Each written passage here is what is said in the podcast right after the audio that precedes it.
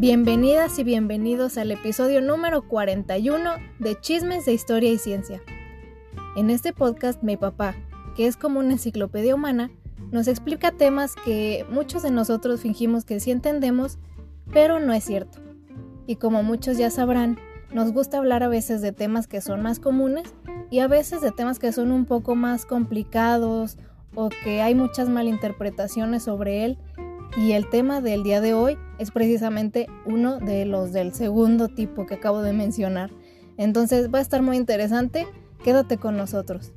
Y por cierto, quiero pedir disculpas de antemano porque en algunas partes cuando yo hablo se va a escuchar o muy bajito o es muy grave. Y pues eso fue por una configuración del, del, micrófono, entonces pues en esta ocasión sí, en algunas partes sí me voy a escuchar de esa manera, pero en general todo se entiende. Y bueno, sin más, comencemos el episodio.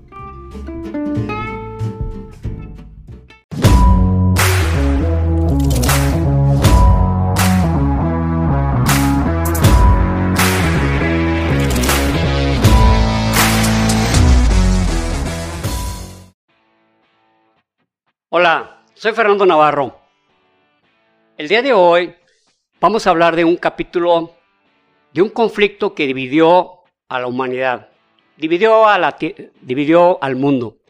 Es un capítulo donde las personas, digamos, que no tienen mucho conocimiento al respecto, no estoy hablando en forma peyorativa ni ofensiva, hablan de algo muy, hablan con frases muy simples. Por ejemplo, en esta guerra de Vietnam, los Estados Unidos perdió la guerra. Bueno, habría que ver el contexto, qué es ganar, qué es perder, qué es obtener un objetivo o qué es perder un objetivo. Para tal efecto, me acompaña, como siempre, mi hija Dinoa Rubí. Oh, ya nos descubriste. es que su personalidad secreta es, es su alter ego. Mi nombre de espía ya lo reveló. Pues bueno. Me acompaña aquí Rubí, quien es, gracias, gracias a la vida, quien me empuja, quien nos empuja a esto, a, dar la información. Y claro, ella principalmente, pero en segundo lugar a todas aquellas gentes, todas aquellas personas, perdón, no son gentes, gentes. toda aquella gente, todas esas personas que nos escriben, nos echan porras y algunos este, que han venido personalmente y nos han dicho que no se pierden el programa, que algunos dicen de manera descarada que les ha evitado tenerse que poner a leer, pero bueno, este, que, que nomás escuchando que ya con eso ya aprendieron. Pero bueno, por la razón que sea, es, es, este, es sembrar una inquietud, eh, difundir un conocimiento o tratar de participar en la cultura que finalmente a nadie le hace daño y a todo mundo la necesitamos. Rubí. Aparte, ¿a quién le gusta estar en una fiesta y ser el menso de la fiesta, no? Pues sí, participar en algo, ¿no? claro. imagínate estar hablando de un tema más... Oye, que, que, el, mm, que, el, vehículo, el, el, barco que tapó el canal de Suez y todo ¿Sí supieron cómo quedó el Atlas?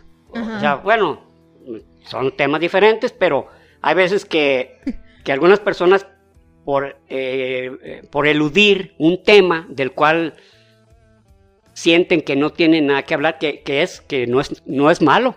Total escucha y aprende. Pero mejor lo desvías hacia lo que conoces, eso, eso no está bien. Mejor escucha y trata de aprender a ver de qué se trata. No es ningún delito. Yo ahorita no, actualmente no sé de alguien que haya metido a la cárcel porque ignore un tema.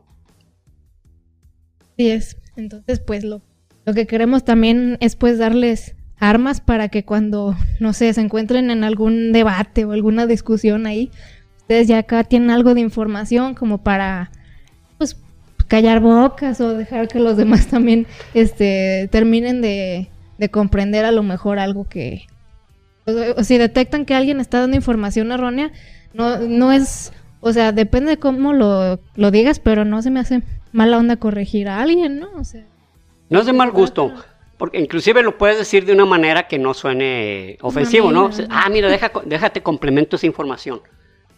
de complemento. Eh, sí, que eh, es muy diferente eso que decir, pues estás muy equivocado porque... ¡Qué pendejo estás, mijo! No sabes nada. Eh, que cabe destacar que, bueno, ya vimos, vi yo, no sé si tú ya lo viste, pero un, comentario en un video de los de, los cortitos. Obviamente esperamos que en esos videos, pues como son a lo mejor un poquito más controversiales, alguien sí, se va a ofender, o sea, sí. Alguien le va a caer. Alguien, ah, alguien puede sentirse o agredido o que desconocemos absolutamente porque dura 10 minutos, 15 minutos, pues nos falta información, ¿no? Pero, pero una persona ya así de que ya hasta puso su comentario de que para todo que el que sepa leer y así digo, bueno, o sea, qué bien, ¿no? Que a lo mejor tú creas que traes más información o lo que sea, pero creo que una persona inteligente no ofende. Cuando ofendes lo estás sacando desde el sentimiento, ¿no? Y creo que los sentimientos normalmente no son amigos del conocimiento. si traes los conocimientos simplemente pues los puedes expresar con una persona pues normal, ¿no? No, hay necesidad de agregarle el, mm, pues estás bien estúpido porque esto, bueno, cada quien, ¿no? Pero yo creo que eso no es, no es necesario. ¿Qué, ¿Qué, demuestra uno con eso, no? Pero bueno, dejando de lado eso, y perdón, no lo saludé, ¿qué ondas? Gracias por estar aquí escuchándonos. Y eh, quiero pues, se está volviendo un poco recurrente que les mandamos saludos y agradecimiento a algunas personas que, que nos escriben mucho. Entonces, esta vez queremos agradecerle a Nashali, Nashali, creo que se pronuncia, Pérez, que es fan desde el principio, nada más es como pues de esos fans a lo mejor que no escribían mucho y ya, ya nos escribía y no, pues que yo los escucho desde el principio y así, pues qué chido. Muchas gracias Nashali por estar aquí desde, desde el principio y dejarnos tu comentario. Y otra es Laura Rebeca, que e, es una fan reciente, pero está comentando en cada episodio, se está yendo hasta los de atrás, los de que no había, no salíamos nosotros. Sí, retrocedió, o sea, encontró un intermedio y pues retrocedió hasta el principio, ¿no? Sí, y nos está dejando comentarios en cada episodio y sabemos que lo haces para que haya como más, más movimiento en el, en el canal y pues te agradecemos mucho por escucharnos y pues, por participar tanto. Y por último, quiero hacer un agradecimiento especial a Federico Flores, que este, se comunicó conmigo la semana pasada y me pidió este, que le hiciera como alguna imagen, así para él poderlo promocionar en su propia página, porque él tiene como, e-, es dueño como de un, lugar donde venden frutas y verduras y cosas así como muy, o sea, algo orgánico y hasta exporta a Japón y así, algo así oh. chido, pues. Entonces, eh, que pues tiene varios seguidores y dijo, pues los, yo los quiero promocionar porque me gustó mucho su, su contenido y porque yo quería ser profe de historia y, me gusta muchísimo cómo, cómo platican las cosas y pues en fin, o sea, como que le llegó mucho el corazón nuestro podcast y nos está ahí promocionando y luego ya me mandó fotos que ahí mismo en la tienda tienen el podcast ahí en la pantalla y está, está predicando la palabra, ¿no? Entonces le, agradecemos mucho a, Federico. Gracias Federico. Hasta nos ofreció cerveza artesanal y todo el rollo. Y sí.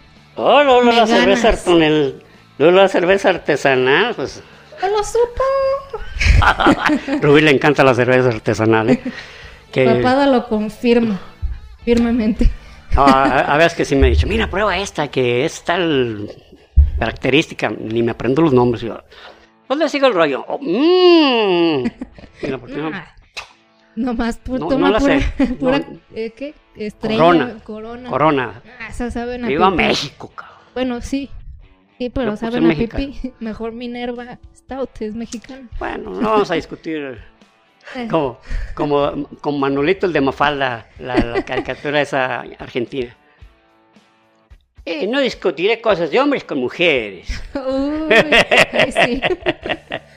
ya sé. Muy simpático. Yo soy fan de, de Mafalda. Luego platicaremos sobre ese tema de la vez que te regalaron una cajita de cervezas artesanales y ahí se quedó refundida hasta que un día me dijiste, eres la única que pistea cerveza en esta casa, pues te la regalo. Sí, es que, es que yo... me ofendió muchísimo, pero las tomé. No, se, se sacrificó. La verdad es que un, gran amigo que aprecio mucho, este, me dio ese como es como una caja, ¿verdad? Con eran sí, caja literal de madera, pues. De madera y, un cofre hijo, eh, y yo decía, ¿cómo no les voy a hacer los honores? Pues tratando de ser valiente, dije un día de estos, y nunca me llegó el valor. Hasta que dije, no, el valor va a ser de que se lo dé a quien la sabe apreciar. Sí. Y Rubí, Rubí, este, pues sí lo supo apreciar rápidamente. Ay, rápidamente.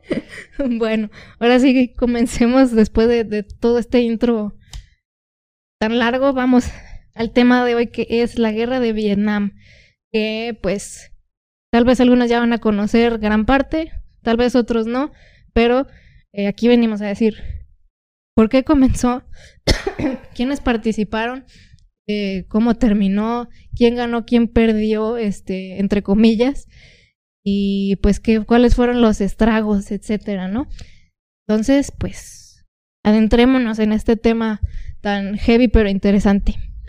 Muy bien. Eh, el tema de, Vietnam, de la guerra de Vietnam o del conflicto de Vietnam es un tema que para mí es, es como les digo, es un tema muy sensible. Yo, lo viví desde que era muy pequeño. Yo, yo soy de, la, de, los, de las últimas generaciones de los baby boomers.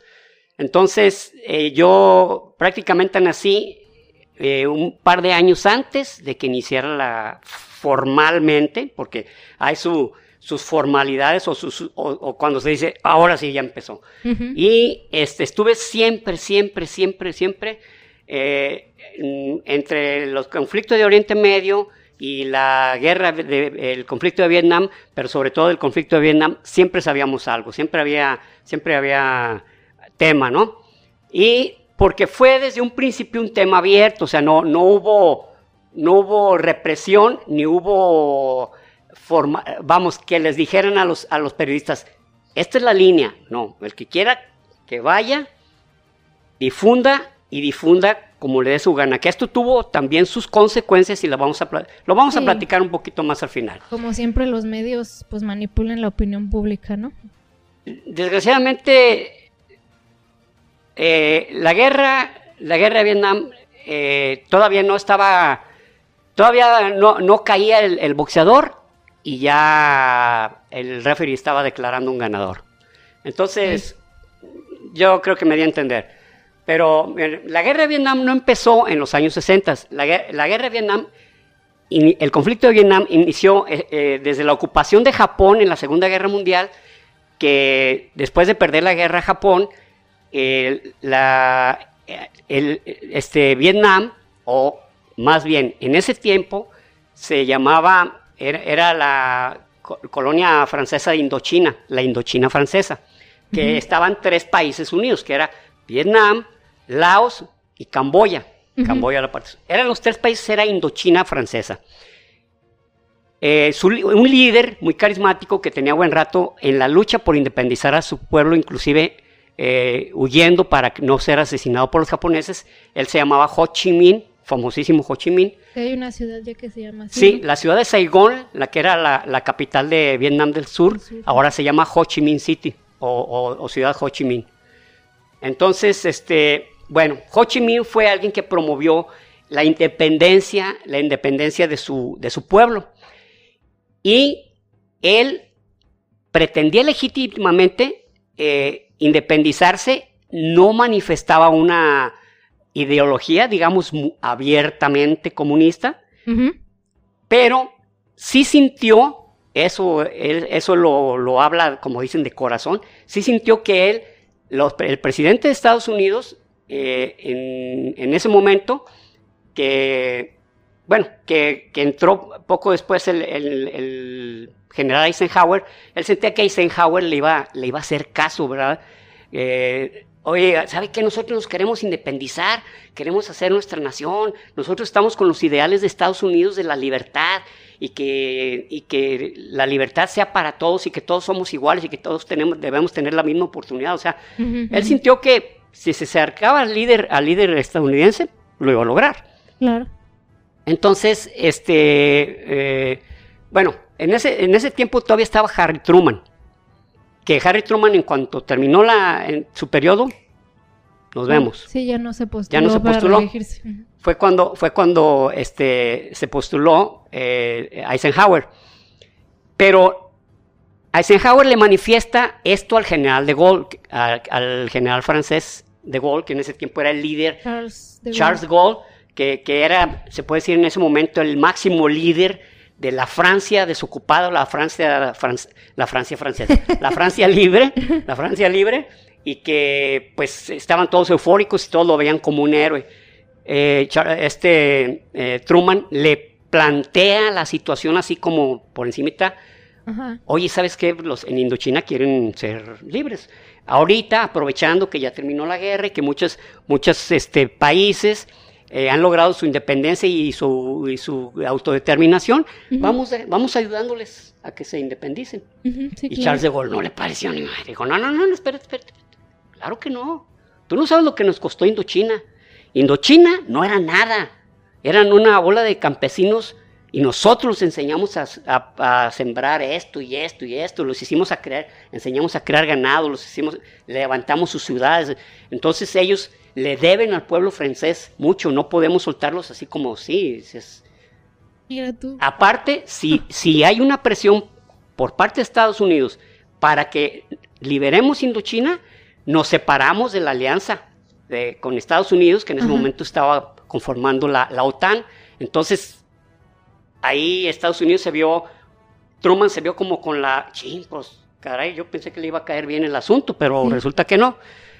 Este, entonces, cuando no hay una respuesta positiva, ya este, el 2 de marzo de 1945, Ho Chi Minh declara la República Democrática de Vietnam.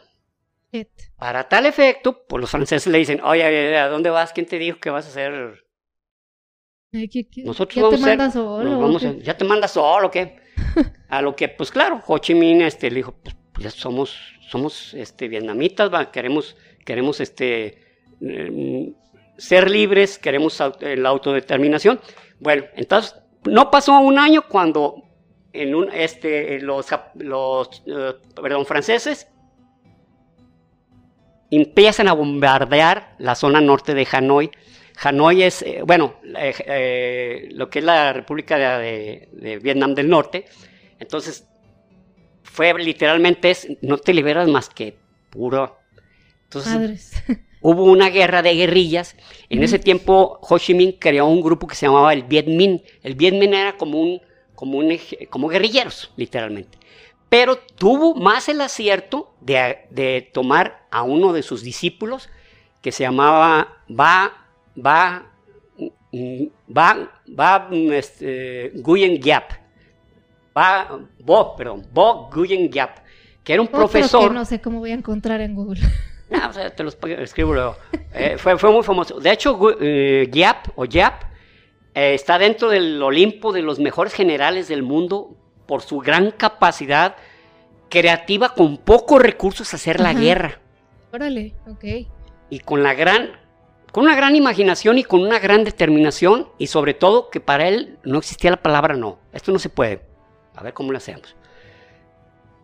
Eh, voy a decir esto rápidamente porque es, es un periodo casi de 10 años, ¿no? Sí. Entonces, en 1954, eh, ya los franceses ya habían determinado que iba a haber una lucha frontal directa, íbamos a acabar, vamos a acabar con ellos y, se iba a generar una lucha donde era la frontera entre Vietnam del Norte y Laos que se llamaba el Dien Bien Phu.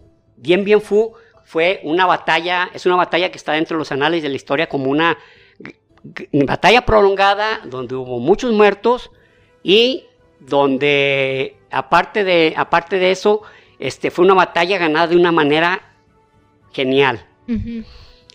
Eh, los, mismos, los mismos vietnamitas promovieron o, hicieron o insinuaron que los franceses se, estuvieran en un valle muy profundo donde se fueron creados este, varios espacios que tenían sus diferentes nombres, el Gabriel, el, este,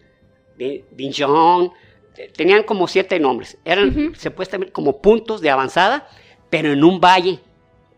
Ah, Entonces, lo que hicieron los vietnamitas fue subir todo el armamento que pudieran, para que se den una idea, subían un cañón, un cañón, este, por ejemplo, uno de los cañones lo eh, pesaba una tonelada y media o a dos toneladas, 1800 metros de altura y avanzaban cada jalón 10 centímetros. Entonces lo jalaban y le ponían una tranca. Como maquinaria, nada. No, nada, nada. Fue a puro pulmón, o sea. ¿Por qué? ¿Por qué los subieron? ¿Cómo los hubieran podido subir? Pues tal vez en helicóptero, pero en ese tiempo el helicóptero todavía, todavía tenía sus defectillos, sus digamos sus limitaciones, sus limitaciones, ¿no? Fue hasta Vietnam cuando verdaderamente fue pues, una, una fuerza de guerra muy poderosa para los Estados Unidos. Entonces, este, fueron subiendo y luego armas, alimentos, eh, em, eh, ¿cómo se llama? Morteros desarmados, los fueron subiendo a las colinas. Y el día, el día de la batalla, cuando inicia la batalla de Bien, Bien Phu, estaba lloviendo, o sea, eso lo hicieron deliberadamente los vietnamitas porque no podía llegar la fuerza aérea, no podían lanzar paracaidistas. Sí, sí, sí. Entonces empiezan a disparar, no, no, pero como dicen, ah, como dicen, a discreción, cabrón. Los pobres franceses no sabían ni de dónde les llegaban todos. Fue realmente los franceses hicieron una defensa muy heroica, muy heroica. Eh, tenían, este, pues todos los días una cantidad enorme de muertos, pero también eh, a cada estrategia que hacía eh, el general que los dirigía, ah, valga, valga, la redundancia, quien los dirigía en la batalla a los, a los franceses era el general Navarre, es como Navarre, el ah, general Navarre. Y él dice, bueno, dentro de la, de la derrota, dice que él jamás conoció un ejército de infantería de la altura de los vietnamitas. Gente entregada, gente... Ahora, ellos andaban con un casco y con un vestidito y unos guaraches y su rifle. Sí, bien como pues... Modestísimos. modestísimos, pero que también les daba una movilidad. Y luego... Esbeltísimos, flaquillos, ¿no? y luego bajitos. Entonces ellos se metían por donde sea, de tal manera que en la última parte de la batalla donde no podían llegar a un punto, el punto Gabriel de, de, los franceses, se fueron excavando, como quien se, no digo que hicieron un túnel, sino que hicieron una trinchera alta para llegar hasta abajo. Y con la infantería, el último reducto de los franceses lo acabaron. Entonces, prácticamente se acabó la guerra, ahí los países, este, digo, se acabó la batalla de Dien pero se acabó también la colonia la colonia francesa, y pues los países prácticamente le rogaron a, Vietnam que dejara salir a los últimos franceses, se los llevaron, la, llevan muchísimos pues, cadáveres, muertes, así es, casi. Pero fueron soldados que, a pesar de todas las limitaciones y a pesar de que sabían que estaban en un punto de desventaja, se batieron valientemente. O sea, realmente los franceses no fueron ahí una, una simple carne de cañón, se batieron hasta donde pudieron y hasta donde las fuerzas les dieron, porque venían de terminar la Segunda Guerra Mundial. Y qué madriza. Entonces, imagínense una de por sí medios bajos de moral, con pocos pertrechos, pero claro, los gringos les ayudaron. Cuando los gringos vieron que se metieron, los gringos participaron con un alto porcentaje, se habla hasta de un 80% en, en, en este... En, ¿Aéreo? En, ¿Cómo se llama? Cañones, Ah. cañones, morteros, rifles en armamento y, en, aviones para bombardear. Entonces, este, fue un gran ayuda, o sea, ahí no se pudo quejar Charles de Gaulle que, oye, pues nos mandaste, nos mandaste a la guerra, nos mandaste solitos, se acabó. Entonces, eh, viene el, 4 de abril de 1946, se, se genera la, la Asamblea de Ginebra y se decide que había tres países, Vietnam, Laos y al sur Camboya. Pero, pero, pero, mientras ya, ya Ho Chi Minh coqueteaba con la Unión Soviética y luego acababa en 1949 de convertirse la China, China en comunista. Entonces imagínense el inmenso país, se hace, se hace comunista y le, y le, y le da pertrechos, le da lo que necesita a Vietnam del Norte, a Ho Chi Minh, porque ya, ya se hizo declaradamente comunista. Entonces, se dicen, ¿saben qué? En, este, en 1956, no, pero sí, a finales de 1956 se va a hacer como un, eh, se va a hacer como un referéndum para ver cómo quieren cada país dirigirse. Eh, Saigón, la capital de Vietnam del Sur, y Hanoi, la, eh, la capital de Vietnam del Norte.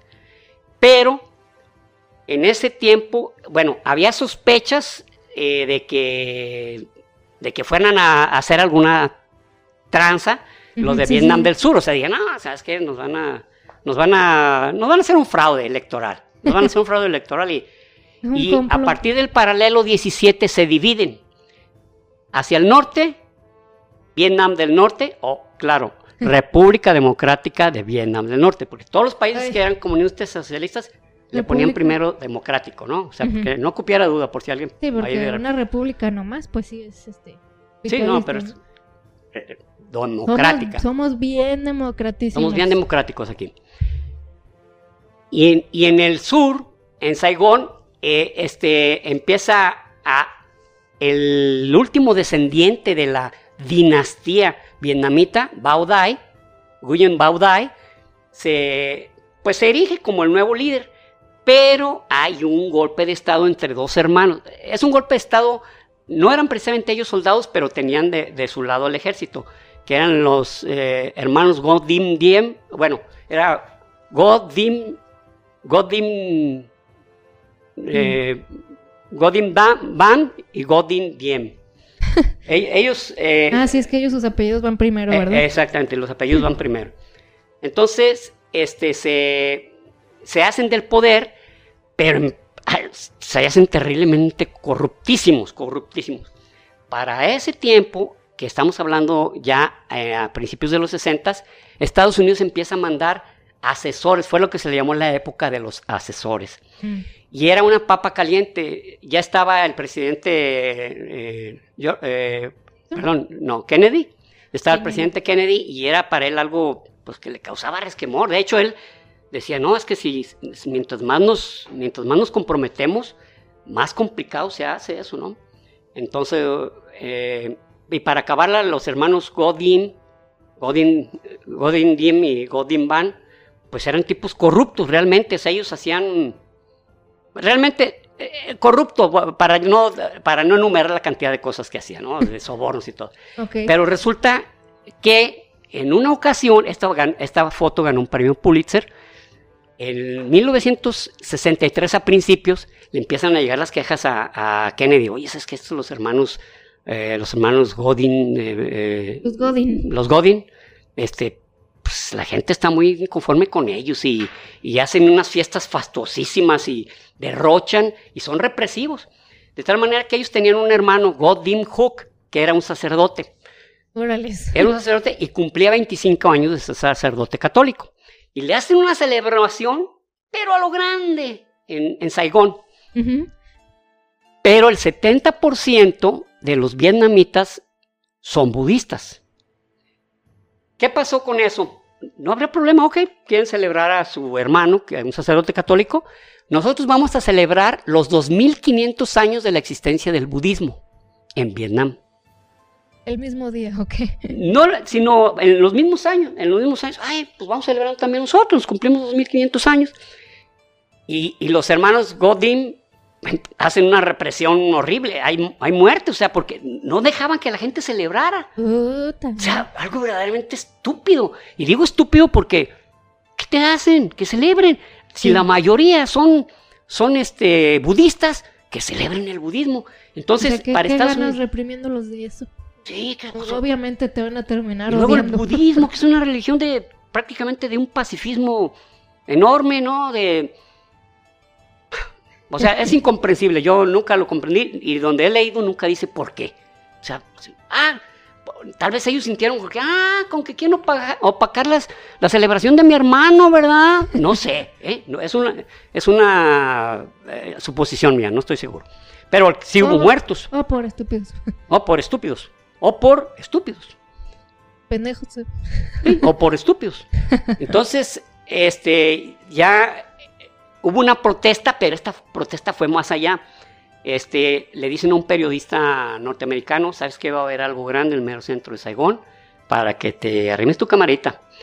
Y había bueno, un, un, un gonzo o un, perdón, un bonzo, que es un sacerdote budista, eh, se, eh, se, llamaba Leo, tiene su nombre porque los dos son Leo Liem, Leo Liem. Se autoinmola, hace que uno de sus discípulos lo, lo, llene de gasolina y lo enciende, cabrón. O sea. Y él bien tranquilo. No, no, oye, como si nada, así. Quemándose, o sea, una imagen dantesca. Entonces, para el mundo empezaron a voltear hacia Vietnam. Mira, mira. ¿Qué, No, pues en Vietnam del Sur. Ah, caray, oye, qué bárbaros, qué, qué, qué, puercos, qué, qué, animales, o sea, ¿cómo permitieron eso? Ya empezó a hacer ruido Vietnam del, Sur y para Estados Unidos empieza el dolor de cabeza. Oye, pasó esto, cabrón. Ya era en el 63. Entonces, este, dice el presidente Kennedy, le da, en ese tiempo su, digamos, el jefe de Estado Mayor gringo se llamaba Robert McNamara. Robert McNamara no era ningún militar, era un tipo, era un genio de las finanzas. Ah, Había estado en la Ford y, este, él, él, él, todo era estadístico, números, este, todo, él, él visitó varias veces Vietnam, pero él realmente no era un soldado. Entonces le dice, le dice Kennedy a, a, McNamara, oye, pues ¿qué, hacemos con estos cuates? ¿Sabes qué? Yo visité y sí hay mucha inconformidad. Yo creo que pues vamos permitiendo, vamos diciéndole al, al, al ejército que si cree necesario, pues que haga un, haya un golpe de Estado y los tumbe. Pero. si quieren. Si quieren, o sea, si lo ven conveniente, pero. Por favor, ¿no? O sea. y los hermanos, los hermanos Godien, se dan cuenta por chismes. Oye, ¿es cierto que va a haber un golpe de Estado? No, no sabemos. Les dicen a los militares, no. Entonces ellos ya sabían, sabían que iban detrás de ellos. y, y, de hecho huyen. Huyen, en, esto fue a principios de noviembre de 1963 pero, pues, eh, los soldados, los tres miembros del Estado Mayor, les dicen que, les dice Kennedy, les manda, fíjate, les manda un avión y les dice, tráiganmelos, tráiganlos a Estados Unidos o mándenlos a un país donde sea amigo, pero no les vayan a hacer nada. Pero como si lo hubiera hecho alrededor, hagan los pedazos. O sea, después que le mandan las fotos a Kennedy, los, todos los cuates ahí despedazados. Oh, shit. Dijo, no, no. El o sea, Kennedy estaba muy perturbado. Dijo, hijo, ¿Cómo, ¿Qué les dijiste? No, pues que si querían conveniente, pues yo creo que... Entonces subió al poder uno de los generales, el que era el jefe de Estado Mayor de, Vietnam del Sur, que eh, se él se llamaba Dong, Dong Ban Min. Dong Ban Min. Dicen Dong Ban Min. Yo soy el nuevo presidente, pero en todo ese año, lo que fue, todo el 64, cambiaron cuatro veces de presidente porque entre ellos mismos se hacían la guerra. Pues Pero para esto, en menos de un mes, matan al presidente Kennedy. El, 22 de noviembre de 1963 lo matan en Dallas. Y, se hace del, poder Lyndon B. Johnson. Ah, toma, toma juramento como presidente. Y pues también le cae la papa caliente. Oye, bien, nada más existe el pedo. Para, para esto, ya eh, este, mm, Ho Chi Minh ya era una persona que delegaba un poquito más órdenes y desaparece el Viet Minh, pero se forma el Ejército de Liberación de, el Ejército de, de Liberación de Vietnam, que lo conocemos como el Viet Cong. Ah, sí, sí, sí. El Viet Cong es creado en 1960 y se convierte en una quinta columna del ejército, del ejército de, Vietnam del Norte. ¿Por qué? porque ellos dicen, nosotros somos guerrilleros, nosotros vamos por la doctrina comunista e incursionan, se meten, se meten, se meten a Vietnam del Sur. De un momento, en la, de la ya tenían 160 mil soldados del Vietcong en Vietnam del Sur. Y, y, todavía la gente simpatizaba. Entonces, ¿cómo le hacías? O sea, tenías, estabas ayudando a Vietnam del Sur, pero al mismo tiempo sabías que en cualquier lugar podía estar el Vietcong.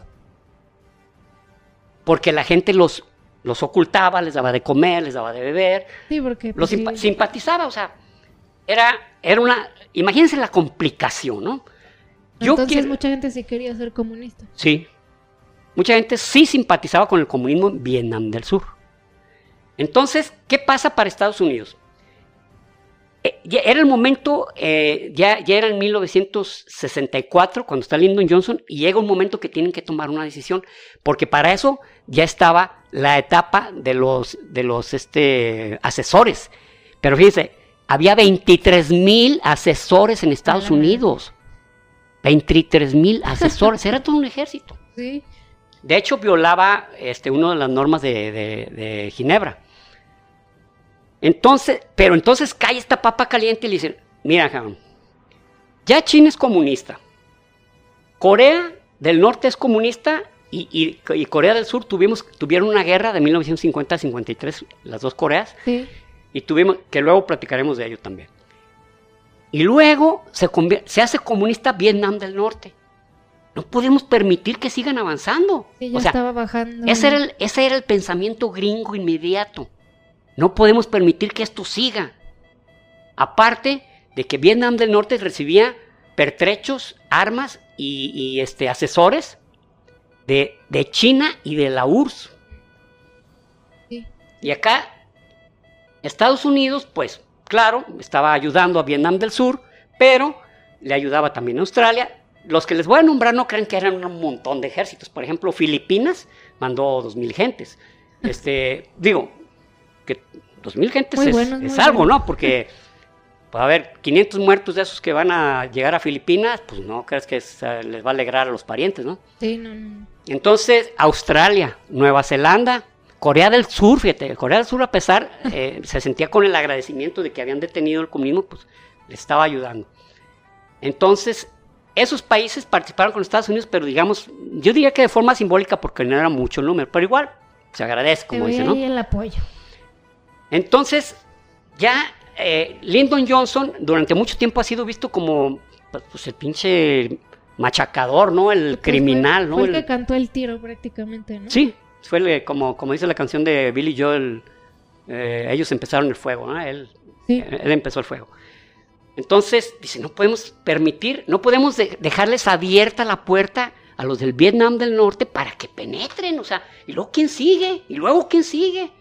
Entonces estaba en plena efervescencia la Guerra Fría, principios de los 60. En plena efervescencia. Luego en 1959 en América se les acababa de poner un comunista que era Cuba. Entonces, olvídense, estaban con los pelos parados. No, no, espérate, espérate, no podemos permitir esto. Entonces, ese es, primero, por qué Estados Unidos y los aliados occidentales decidieron participar en la guerra de Vietnam. No fue por gusto, fue por temor a que siguiera creciendo el comunismo. Y dijeron, lo que sea necesario, lo vamos a hacer. Lo que sea. Detener esos rojillos. Detener a los rojillos. El 2 de agosto de 1964, dos, dos, este, dos mm, destructores de la Marina norteamericana, eh, uno era el Maddox, el otro el Sea Turner Joy, eh, repelen unos ataques de, lanchas, de lanchas este, torpederas de Vietnam del Norte. En el Golfo de Tonkin se le llamó el incidente de la bahía de Tonkin. Sin embargo, se cree que fue, un, fue una bandera falsa, o sea, un, autoataque ah, para decir, ¡ah, me están atacando! Porque sí, sí existen las grabaciones, ¡eh, estamos recibiendo! ¡eh, nos están disparando! Pero creen que todo, o sea... que merecen un Oscar sí, que fue un teatro. Entonces el 6 de agosto se lanza el decreto del Golfo del Tonkin, donde Lyndon Johnson pide al Congreso todos, todos aquellos atributos o aquellos, eh, ¿cómo se llama?, prerrogativas que le permitan actuar en Vietnam porque se acababa de dar un casus belli, había un caso de guerra. Había un asunto de guerra, o sea. Ese fue como su pretexto, hizo su acta como para decir, no estoy iniciando la guerra de a nada, ¿eh? O sea, aquí. Nos atacaron. Aquí oficio, donde estipulo que por estas razones puedo. Puedo iniciar la, puedo iniciar la guerra. Entonces, este, eh, pues, como se declara un casus belli, pues se declara que Ok, manda los soldados que tú quieras. Manda, manda los que tú, lo que tú, lo que tú consideres importante para defender la libertad del mundo. Era parte, ¿no? sí, sí. Muy bien, esto fue en agosto de 1964. A inicios de 1965 ya se designa quién va a ser el general en jefe o el comandante general de las Fuerzas Armadas norteamericanas, eh, que era el, general cuatro estrellas, William Westmoreland. William Westmoreland era un tipo que le gustaba la sangre, le gustaba el olor a pólvora, o sea, era un tipo caliente el cabrón, o sea, le gustaba, le gustaba hacer sentir el rigor. Que si no hubiera estado en la guerra hubiera sido asesino serial. A lo mejor, pero independientemente de ser un tipo que sí tenía con queso las enchiladas, sí, sí le trabajaban las neuronas. Sí. Y este, empiezan una operación que se llamaba eh, la operación Thunder Rolling, Rolling Thunder, Rolling Thunder, que era un, un este, eh, bombardeo masivo. Pero masivo es masivo, cabrón. O sea, eran bombarderos desde, desde B-52 hasta F-1 Thundertrack, hasta F-4, F-4 Skyhawk, que era lo más lo moderno en ese tiempo. ¿Ese cuál es? El F4. Ah. Este, y este es el B-52. La otra estrella, la otra gran estrella de la batalla, el helicóptero, el HUH Bell, Bell, que su función era, o sea, que le funcionó muy bien a los Estados Unidos, que era, que era, su función era trasladar tropas recoger este, o levantar heridos, llevar pertrechos, llevar accesorios, llevar armas y aparte, el mismo helicóptero era una máquina de guerra. Dale. Eh, por eso está pues como larguillo. No, hay uno más largo que es el Chinook. Así lo he visto, que es totalmente. Exacto. y, tiene dos, tiene dos, dos, dos ah, eh, hélices verticales, perdón, horizontales. Ese es el Chinook. Ese Chinook cargaba, por ejemplo, tanques, cargaba este, morteros, cañones o inclusive levantaba lanchas, que, ah, hubo otra, se puede decir, parte de la guerra, que en el, en el, río Mekong eran lanchas gringas que bombardeaban desde allí a la zona, a la zona franca de la selva.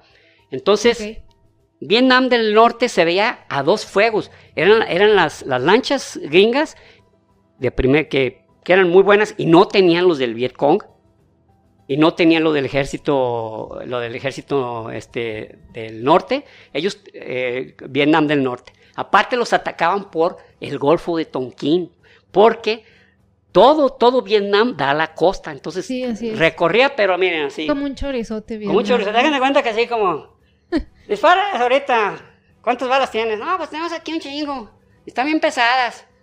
Hay que echarnos unos disparaditos ahí para, para que dejar lugar para armar una fiestecilla, ¿ok? Sale. Se armaba. Claro, se oye muy simplista lo que acabo de decir, pero de todo había reporte, porque McNamara no decía, ¿cuántas balas se gastaron? ¿Cuántos muertos hubo? ¿Cuántos sobrevivieron?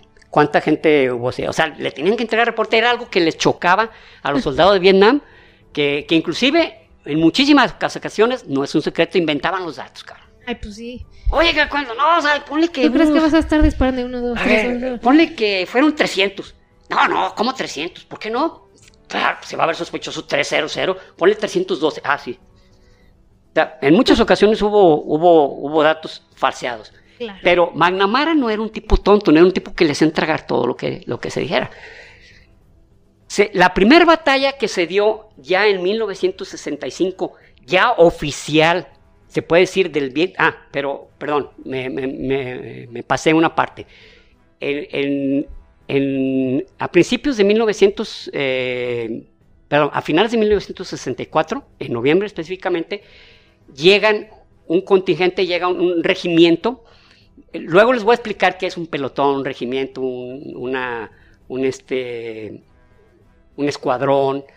todo eso es interesante para saber qué, qué, está, qué, está, en dónde y quién lo manda, si un sargento, si un cabo, si un comandante, etc. Okay, okay. Luego, luego lo, lo ponemos, eh, es interesante. Sí, está chido. Y si no es interesante, pues no lo ven y listo. Ay, ¿qué me importa? Eran un chingo de soldados. Exactamente. Era un pelotón. Eran ah, bien, bien muchos. Eh, como eran bien muchos, ¿eh? Como el chiste de eso.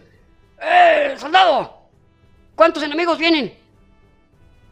Son mil uno, mi comandante. Ah, caray, contó todo. No, no, es que eso es. Son mil y uno mero adelante. Son como mil y uno mero adelante. Pues ahí, o sea. Entonces, uno adelante y atrás como mil. Y atrás como mil. Entonces con mil uno, yo creo. Bueno, pues, pero luego, luego comentamos de eso. Entonces llega, llegan tres mil, este, eh, del, eh, de un, bueno, un contingente eh, conformado por dos, por una parte era, era de la marina y otra parte eran de la, de la caballería, del sexto, sexto batallón de batería, de caballería. Y el, el, general que los traía, un general que se llama Frederick, Frederick, no, no recuerdo su apellido, discúlpeme. Ese lo traía y están llegan, llegan a Danang, a la, a la playa de Danang, y lo reciben como héroes, cabrón, se cuenta como tipo Hawái, les ponen florecitas y uh, uh, bailando bien bonito ahí las chicas, ¿no? Y, pues tomando los aquí tenemos a, los héroes de, de, de, bueno, estaban en Vietnam del Sur, claro. Y el general así todo el tiempo. Una cara de como de perro que no le han dado de comer. No se lo chingada, que ahora viene mi hueso. Y le tomaban fotos, no, no, entonces que ya, lo entrevisté a él y le dicen, oye, este, mira, a mí me estuvieron diciendo, ¿por qué tan serio, cabrón? Échale sentimiento. Te ves más bonito. Échale sonrisita, maestro, échale, échale que haya alegría, porque ya vinieron a salvarnos. Tan bonita sonrisa. ah, mira, bonito, sonri con sonrisita te ves bien bonito. échale ganas. pinche cara de perro volvió pateada, ¿no? Entonces ya le dije, oye, ¿por, qué no sonreíste? Y dijo, mira, primero no somos superestrellas, no somos artistas. Y segundo, estos muchachos que traigo no vienen a una fiesta, vienen a la guerra. ¿Y qué te parecería que mataron a uno de tus hijos? Y, vieras, ah, mira aquí, él venía, él venía en el regimiento del capitán Frederick y el capitán Frederick sonriendo. ¿De qué te da risa? Exactamente. ¿Cuál es la risa? ¿Dónde está el chiste? Sí, sí. O sea, eso a mí se me hizo correcto del tipo, ¿no? Dijo, no, espérate, Está bien. Los traigo, lo más probable es que traiga un puño de estos chavos, va a morir. Y yo, yo sonriendo acá, ah, mira, este, ah, se lo van a chingar primero. Pues sí. Oh, no. a su propaganda, o sea. Exacto. Pero bueno, pero aún empiezan a llegar, para ese momento, ya, ya aparte de 1965, ya había 160 mil soldados gringos. Ya había un puño, un buen puño. Pero no se había dado una batalla frontal entre el ejército, el ejército este, del, de Vietnam del Norte y el escuadrón, y perdón, el ejército norteamericano. Inclusive esta primera batalla que hubo, que fue la batalla de, Ia Drang, bueno, eh, fueron tres puntos. Ia Drang, otra que se llama, me va a sonar medio alburero, pero sí se llama Chupong, Chupong, Ia Drang, Chupong, y la otra se llamaba eh, Play Me, sí, compláceme, ¿no? Pero no, Play Me. Play Me, Chupong y Adrang. En esas tres zonas se dieron cuenta que había soldados, soldados este, de, del Vietcong, o sea, los del Vietcong participaban con todos, claro. Ah, mándame unos del Vietcong acá para, para este regimiento. Se hace esa, esa batalla, para ellos los localizan y localizan en un punto que le llamaron el LZ X-Ray. LZ significa Landing Zone, zona de aterrizaje. Pero no crean que era donde se les ocurrió. Ay, ¿cómo ves ahí? Ah, ahí está, era como ahí, por ahí ponemos el, ahí ponemos este, la parrilla y ahí hacemos, hacemos la asada, Sí, ahí está bien. Se ve requete bonito, Se ve bonito. Híjole, no, ah, qué chulada. Sácate las cervezas. Entonces dijeron, ¿sabes qué? El LZ va a ser aquí en X-Ray. El X-Ray, la clave era un, un punto de una colina que tenía el, nombre, el, el, número 484. Ellos tenían sus claves de cuál, cuál era cuál, cuál era cuál. Y al llegar, ah, pero no podían llegar así nomás, tenían que, como el método era a través, a través de, de los helicópteros, o sea, la movilidad gringa era formidable, formidable, porque iban a donde sea, a donde sea, cabrón. Era nomás les decían, miren, acá están los soldados. Ahí caían el puño de helicópteros.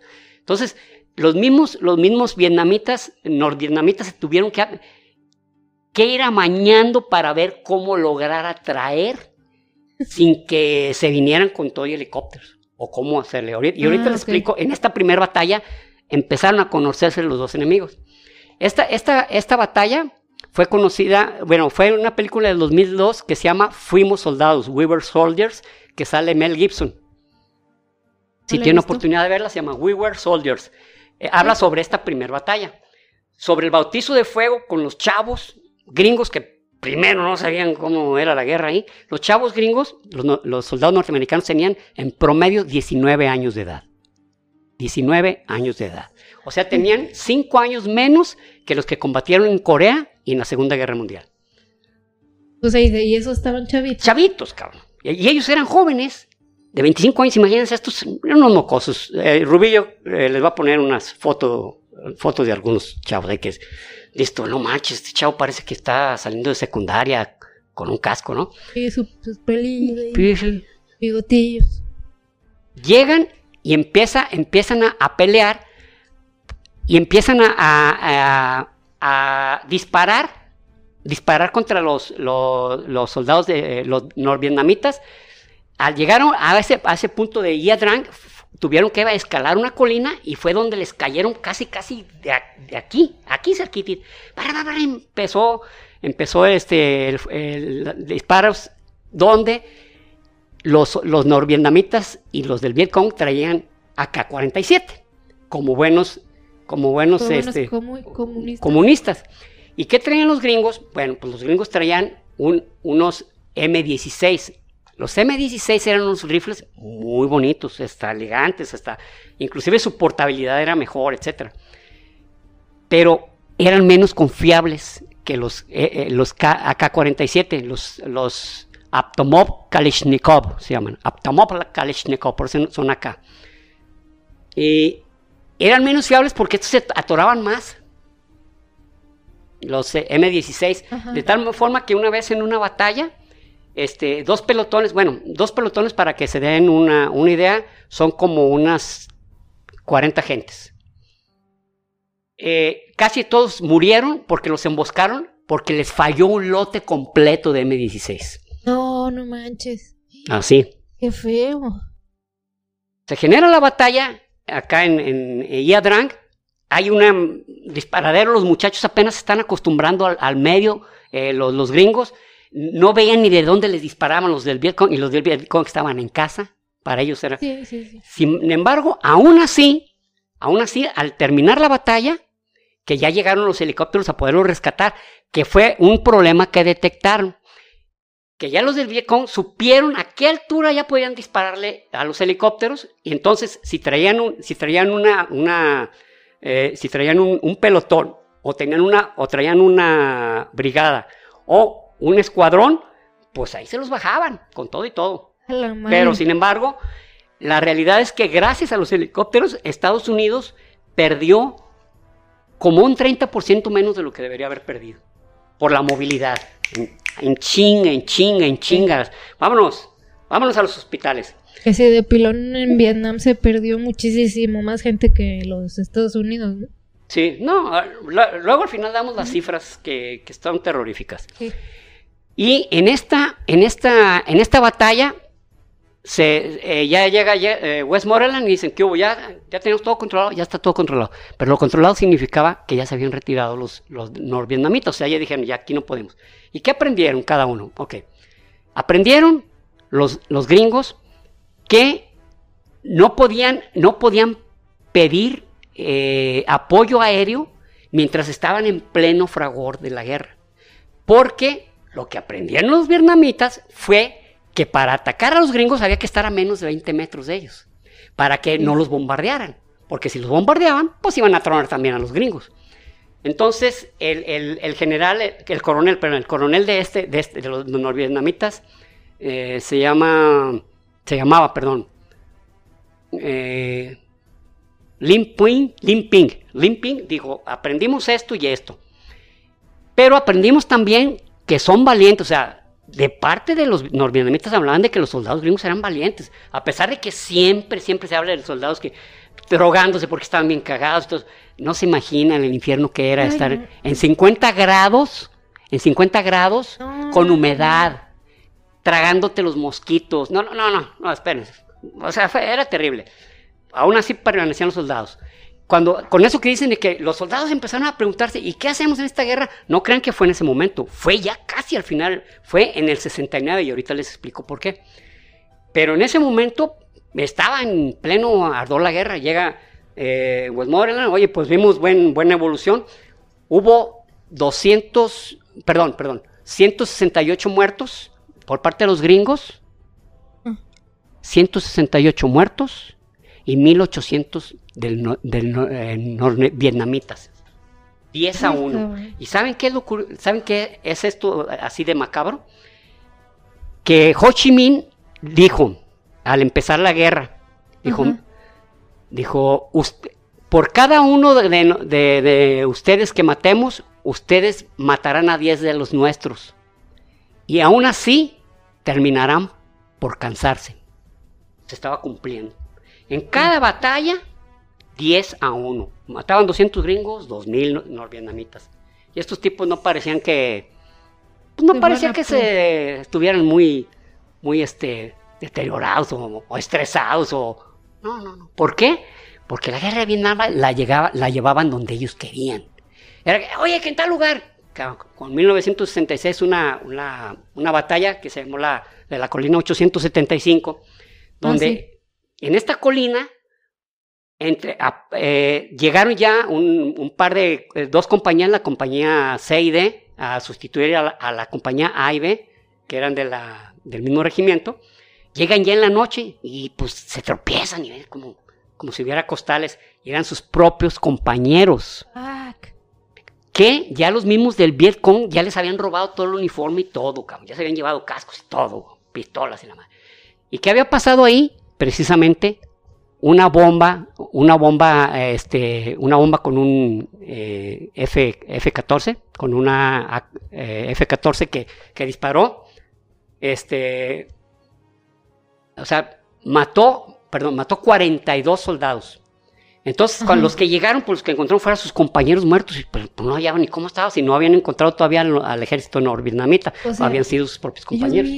Ellos mismos, fuego, fuego amigo, lo que llaman fuego amigo, ¿no? Che, es como meterse autogol, pero en niveles catastróficos. Niveles catastróficos, exactamente. Aún así los soldados siguieron peleando y lograron repeler a los de Vietcong. Ya cuando llegaron a lo alto de la colina, prácticamente había solamente cadáveres carbonizados del Vietcong, por el napalm. El napalm era un, es una gelatina, es una gelatina combustible con olor a gasolina, que donde te pega, no deja de arder, no lo puedes quitar con agua, tienes que rodar y es algo, son unas muertes muy, muy horribles. Y se encienden así, es más, van cayendo, ya están incendiando. Y ya sabían los, los, los soldados de, de gringos que pues, Napalm era el terror ahí, ¿no? Entonces ya, ya muchas veces cuando llegaban, pues ya estaban los soldados de Vietcong pues, hechos carbón ahí, pues ya ni, ya ni los levantaban, ya los dejaban ahí. ¿Sabes qué? Murió por la guerra. Y también que aventaban algo que se llamaba el agente naranja. El agente naranja. El agente naranja, inclusive hay una canción de un grupo que se llama Sodom, un grupo alemán, que se llama así, el, el agente naranja. El agente naranja era lo siguiente. Dejaban caer el agente naranja donde había muchísimo árbol, pues que era casi todo Vietnam, pues, selva y los exfoliaba, o sea, quedaban sin hojas, de tal manera que los árboles quedaban encuerados, quedaban desnudos y era más fácil detectar a los miembros del Vietcong. Órale, ok. Entonces, ¿qué hizo el Vietcong y qué hizo los, vietnamitas? Crearon túneles. Muchas mm, colinas hicieron túneles y eran túneles muy complejos, ¿eh? o sea, pero cabían, ellos eran muy, muy menuditos y cabían. Y lo que empezaron a hacer los gringos también es lanzar lanzallamas en, en los, este, los túneles, pero buscando las salidas para taparlas, porque pues a veces eh, empezaron a dinamitarlas, pero pues dinamitaban una salida, pero pues acá estaba otra, y acá estaba otra, acá estaba otra. Y empezaron a, lanzar este, eh, lanzallamas. El lanzallamas no era para quemar a, a los miembros del Vietnam, era para acabarles el oxígeno. Ah, asfixiarlos. Entonces, están con lanzallamas y luego ya entraban ellos, entraban los ratas, los soldados que eran también bajitos y delgados, que se llamaban los ratas de túnel. Ellos se ya se metían y pues ya se encontraban se habían asfixiado, algunos muertos. Algunos... con alguna máscara? Pues esperaban un, rato a que ya estuviera accionado, pero muchas veces, ¿qué pasaba? Que algunos habían sobrevivido, los mataban o les dejaban eh, zonas con víboras, con serpientes venenosas. Fue todo un arte lo que, lo que hicieron los del Vietcong para atacar a los gringos. Aparte de los túneles, había trampas.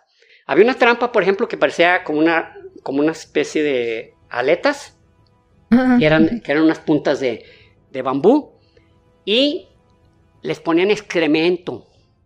De tal manera que el, individuo que pisaba se le, agarraba las dos piernas y se le enterraba.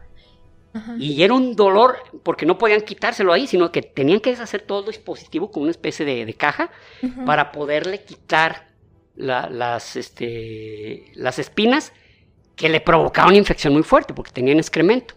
Sí, claro. Luego había otras trampas en las que ponían hilos, hilos este, hechos con, lianas de la selva, muy delgados, donde al pisarlo se dejaba venir una como especie de masa con piedras, clavos, etcétera, y les reventaba la cabeza a los primeros soldados que estaban a... Entonces eh, era verdaderamente un, infierno, porque, eh, porque aparte de tener que avanzar, sabían que si había algún campamento norvietnamita, donde estuvo un campamento norvietnamita, sabían que por ahí había trampas.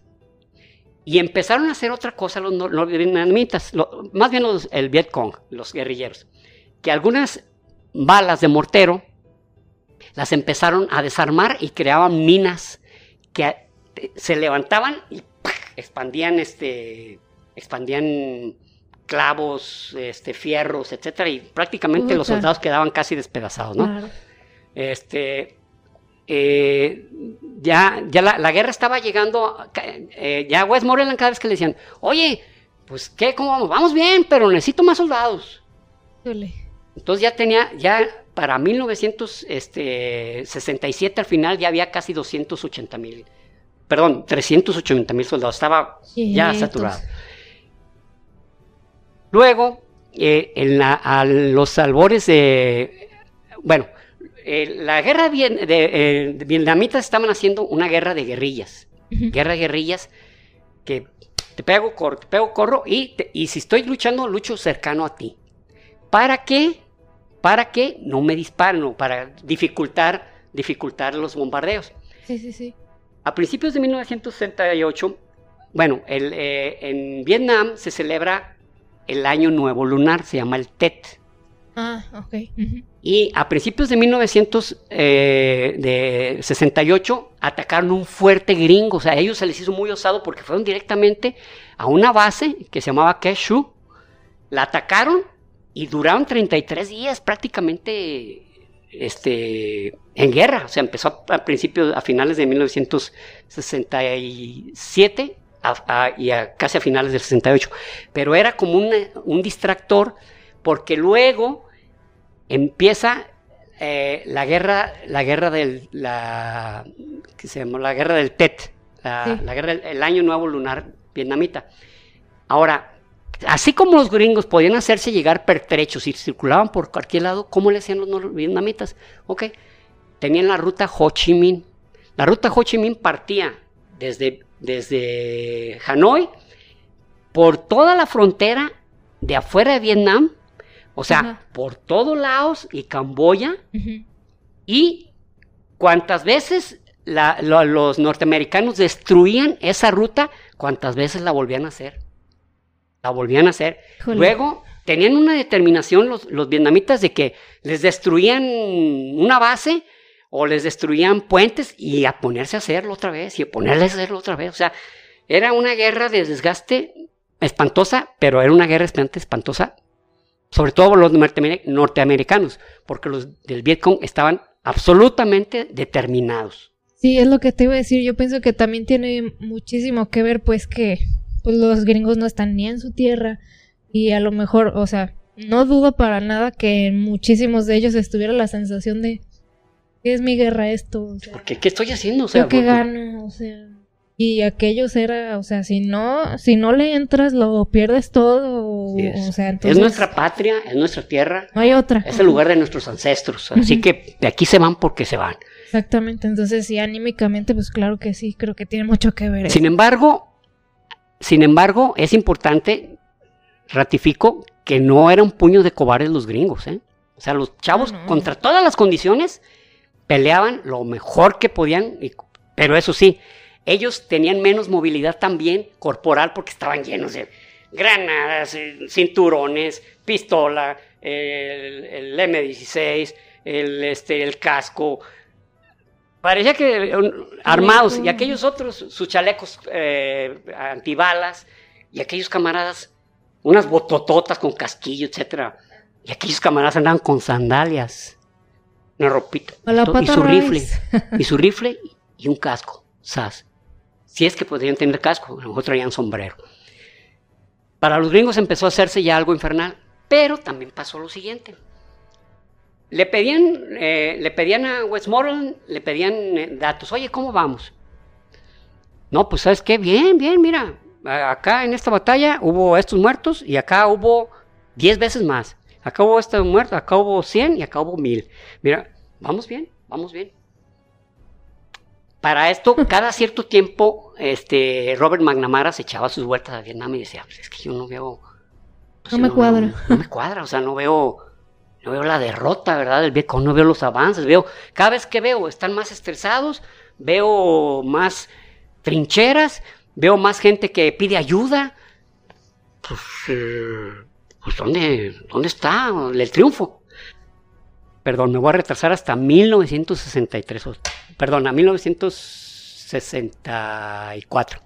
En 1964, quien estaba ya al frente de, Vietnam del Sur, que como les había dicho, era mm, este eh, Don, Don Ban Min, Don Ban Min, Don Ban Min, un golpe de estado, pero llega un nuevo eh, presidente civil, que es el que se queda hasta hasta los años 70, hasta que se, porque era un tipo estable, era un tipo que sí buscaba la, ayudar a su propia gente.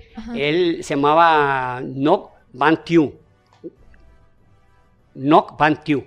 Van Thieu permaneció prácticamente todo, toda la guerra y era un tipo estable, era un tipo serio, era un tipo, no era represor, pero las cosas ya iban de, ya iban de bajada, ¿no? Ya había muchos daños hechos y ya el Vietcong no dejaba de penetrar y la ruta Ho Chi Minh no dejaba de circular todos los días, todos los días en la madrugada. Se retacaba de camiones más carcanches que lo que se puedan imaginar, pero llevando pertrechos y llevando soldados. El caso es que la ofensiva del TET en 1968, precisamente el, el 31 de enero de 1968, contra lo que todo el mundo pensaba que no iba a suceder, porque en el TET como todo Vietnam estaba de fiesta, pues haga de cuenta que se decían, oye, pues vamos a, pues que no haya guerra ahorita, vamos, como, como, como nosotros decir Navidad, no como en la Primera Guerra Mundial, no que se hacían algunas, este... Había como tregua. Como tregua de guerra, acá era una tregua por las fiestas del, del TED, del TED, que era el año nuevo lunar. Pues fue precisamente en eso cuando 38 capitales de provincia de las 52 que tenía Vietnam del Sur las ataca Vietnam del Norte. Al mismo tiempo, cabrón. De locos, de locos. Por todas partes les llovía, por todas. Pa, Saigón, la mera capital, la mera capital de, Vietnam del Sur, sufría guerras constantes, guerras constantes, era, eran guerrillas constantes, donde mandaron unos unos escuadrones que luego les platicaré qué pasó en, un suceso de ese tipo. Pero en donde se dieron las batallas más encarnizadas, aparte de Saigón, fue en la ciudad, le llamaban la ciudad sagrada de Hu, de H-U-E, no sé cómo se pronuncia. Voy, voy a decir Hu, la ciudad sagrada de Hu. Que fue una guerra de desgaste terrible. Por fin lograron sacar, después de dos meses de, de batalla, lograron sacar al Vietcong. Y cuando estaban cuando estaban haciendo un reconocimiento de que hubiera podido eh, haber algunas eh, minas terrestres, se encuentran a más de 20 mil, más de 20 mil civiles, civiles ejecutados por el Vietcong. O sea, balazo en la cabeza, cortada la cabeza o degollado. Civiles. Ahí, civiles. ahí ya me quedo, o sea, yo pensando, bueno, que sí están en, el, en la otra facción, por así decirlo, pero misma gente. Tu- es tu misma sea, gente. Ya, es tu misma no gente. sientes, o sea, no sienten ya como que también algunas cosas pierden sentido haciendo esas Totalmente, chingaderas. totalmente. Por eso, por eso es que les digo que es importante hablar sobre esta guerra, porque todo el mundo que habla de la guerra, ah, pinches gringos se portaron bien, bien puercos y, y- y me mataron gente inocente y todo. Sí, pero una de, esas, una de esas matanzas, una de ellas que fue la más famosa, que fue la, la batalla, no, perdón, la matanza de My Lai, donde un soldado, un, un, este, un soldado de apellido Miller, eh, que no estaba ni siquiera preparado, o sea, lo habían ascendido sin tener la capacidad, daban vuelto loco, estaban, eh, era en 1968, fue- eso fue el 16 de marzo de 1968, Ajá. estaban en pleno, en plena ofensiva del TET, todos estresados, todos eran enemigos, mataron 504 ancianos, mujeres, hombres, niños, bebés, lo que se puso. Si no es, ¿y cómo se detuvo la matanza? Si no es por un oficial de helicópteros, que su nombre, su apellido, él es Hugh, Hugh Hillary. Hugh Hillary lo- eh, los, de- los detuvo y, y prácticamente lo- le, le dijeron, ¿saben qué? Les vamos a disparar si siguen matando gente. Es que son del Vietcong. No, no, Carlos, espérate, estás loco, mira, niños. Y es- el cuate estaba totalmente desquiciado. De tal manera que este, este el oficial eh, Hillary, el oficial de, de- de helicópteros, temiendo que este continuara con esa orgía de muerte, subió a muchísimos ciudadanos este, vietnamitas, los subió a su helicóptero, se los llevó y volvió por más. Y eso, su- eso se supo hasta el 69. Entonces, pero esa matanza es la que... Y la matanza de Milay, sí es cierto, fue un cabrón loco de manera injustificada, porque ahí nomás, nomás cuatro fueron los juzgados. Porque él les dio órdenes a todos sus soldados que dispararan. Entonces, a, a todos los altos mandos fueron a los que, se, a los que metieron a la cárcel. Sí, sí, sí. Este, no, no, no estoy justificando que, pues es que les dijo que lo mataran, sino que, oye, un tipo, un, un escuadrón, eh, una patrulla que hacen eso es porque no se dieron tantos de, ese tipo. A pesar de ir los tipos estresadísimos de que, chingados, no sabían si de, verdad le están diciendo la verdad o no. Y luego se les ponían a llorar. eh, este, inclusive en unas ocasiones, bueno, no sé si han visto la película Apocalypse Now, que fue la segunda película sobre la guerra de Vietnam, salió en 1979, repartazo, sale Martin Sheen, sale Marlon Brando, sale Harrison Ford, eh, sale, el- ¿cómo se llama este? Lawrence Fishburne. Sí. Lawrence Fishburne. Pero la, la película dura tres horas y media. Tienen que, tienen que estar preparados para algunas cosas muy perturbadoras, por llamarlo de una manera. Híjoles. Entonces, este, eh, llega una muchacha como solicitando ayuda y explota. Eh, Entonces truena un helicóptero y mortandad, ¿no? Y era algo que les pasaba, o sea, algo que les pasaba, por ejemplo, en Saigón, llegaba un niño para a, a lavarles o a darles bola y traía una bomba y una granada. Entonces, imagínense, estos tipos no sabían en quién confiar. O sea, pero los niños se suicidaban. Sí, ahí quedaban, quedaban pedazos de niño, ¿no? Ay, cabrón. Entonces, pues ya decían, pues en quién confiamos, en una anciana, una anciana, pues, o un niño, todos, nos- todos, traen- todos son nuestros enemigos. Sí. Que no justifica, le repito, no justifica. Pero sí menciono que esta, la matanza de Milay, es muy mencionada porque fue una matanza injustificada totalmente y donde pudo Civiles. los soldados gringos denunciar. Para 1968 también, Robert McNamara empezó a decir, a ver, si nosotros matamos uno y ellos caen 10, pero a ver, ¿a qué velocidad están creciendo ellos? Y se dio cuenta que la guerra nunca iba a terminar. La guerra de Vietnam jamás terminaría, porque por cada soldado que mataban había dos nuevos, porque los, los niños, los de los niños, perdón, los soldados de Vietnam desde los 8 años ya eran soldados. Entonces, y aparte había una, una tasa de nacimiento enorme.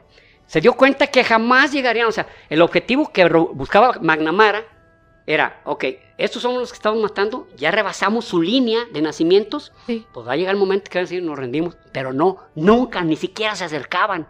Entonces, le dice, le dice, presenta su renuncia, dicen, en, este libro que tiene aquí Rubí, dicen una parte, este libro es de, se llama La Guerra, Vietnam, la guerra que se ganó y se perdió. El autor es Niall Hathorne, y, y este, en una de las páginas dice que McNamara se puso a llorar, cabrón. Dijo, no, cabrón. Que lloró, dijo, hijo de la chingada. Él no era soldado. Y él sabía que, que no iban para ninguna parte. Que no iban para ninguna parte. Entonces le presenta su renuncia a Lyndon Johnson. Y Lyndon Johnson le dice, aguántame hasta el 68, cabrón. Aguántame cuando menos para... Y Lyndon Johnson... y se renuncia en el 68 y Lyndon Johnson no se postula para presidente. Termina y dice, hasta aquí llegué, cabrón. Ah, pues ¿quién lo iba a querer? Hasta aquí llegamos, cabrón. Para eso, eh, entrando Richard Nixon en 1969, se da una batalla terrible que se llamó la batalla de la colina de la hamburguesa. Se llamaba hamburguesa porque decían que era un picadero de carne, ¿no? Era una terrible... Fue una batalla sostenida de buen rato que, que ganaron los gringos para variar, que dicen que esta frase, no estoy seguro, lo, traté de buscar, pero nomás dice, dice la, dice la frase, pero no dice el autor. Dice que un, que el general Westmoreland, no estoy seguro, eh, le repito, dijo, ganamos cada batalla, cada batalla hasta perder la guerra. Se me hace la frase más exacta, más contundente de esto. Todos los, gringos, los gringos ganaron todas las batallas, todas, todas. No hubo una sola que perdieran, ni una, cero.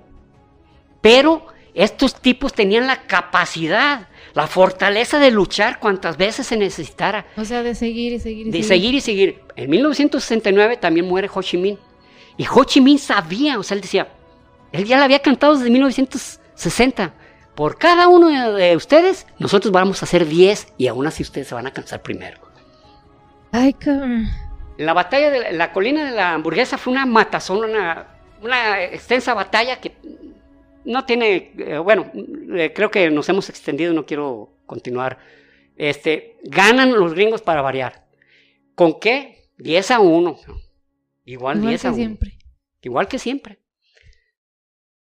Entonces, para eso, pues es una disque buena noticia cuando está eh, Nixon, Nixon tenía como primer, como su, su este, eh, eh, el primer ministro, a Henry Kissinger, un individuo muy inteligente, que le dice, le, dice, prácticamente le dice a, Nixon, ¿sabes qué? Vamos haciendo esto, no podemos continuar con la batalla. Ya viste el análisis que dice McNamara, nunca vamos a ganar. Vamos dejándoles la guerra a los de Vietnam del Sur. Nosotros les proveemos lo que quieran. Pero que ellos... Que mueran ellos. Que, que, ellos pongan los muertos, es su patria. Nosotros los proveemos de, de, de lo pues que necesiten, ¿verdad? Entonces, este, pues como que le, le sonó bien. Dice, jalo. Dice, pues vamos haciendo eso. Entonces empiezan a retirar soldados en 1970. Esto no les gustó a los de Vietnam del Sur. Oye, a ver, no, espérate, es que mira, les vamos a dar más, les vamos a dar más armas, más pertrechos. No los vamos a dejar solos, no. Por favor. Somos cuadernos, güey. Pues, ¿Cómo crees que te voy a dejar ahí nomás solo? Pero tampoco podían salirse los gringos. Imagínense la humillación de. Me doy, me doy. Retirada. Ajá. Pueden tampoco. O sea, tenían que encontrar una salida honrosa. Entonces Henry Kissinger empezó a hablar con el que era como el vocero de parte de, de, del Vietnam del Norte y de, que se llamaba Le Duc To. Le dice Le Duc To, ¿sabes qué? Queremos salirnos de este pedo. Pero no nos vamos a salir así. No nos vamos a salir así. No, pues vamos a pensarlo. O sea, realmente sí, cabrón. Así. No, no, pues déjame ver. No, ¿sabes qué? Que no. Vemos, yo te Que le seguimos, que le seguimos, que si quieren. No, hombre, llega Kissinger con los pelos parados. Oye, que estos cuates dicen que le, que le sigamos, que, que está bien a tomar el partido.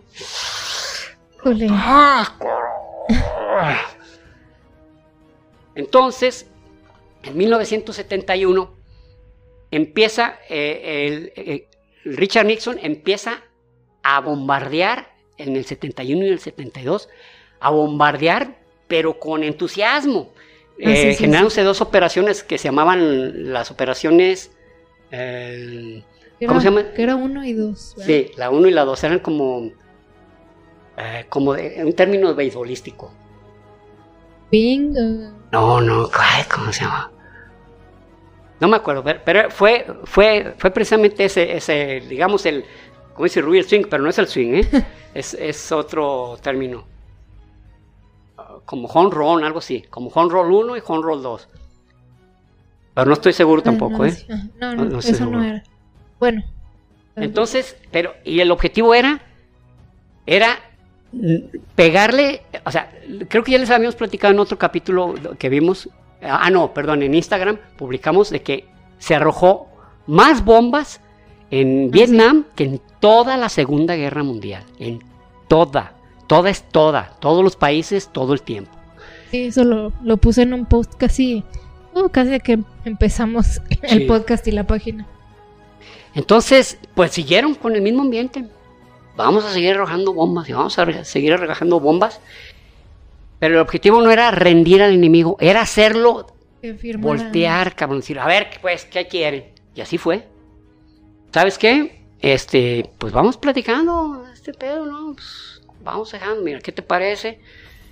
Bueno, el caso es que llegan a un arreglo en, en París y este arreglo era, ok, nos retiramos, pero en dos meses ya no debe haber soldados norteamericanos.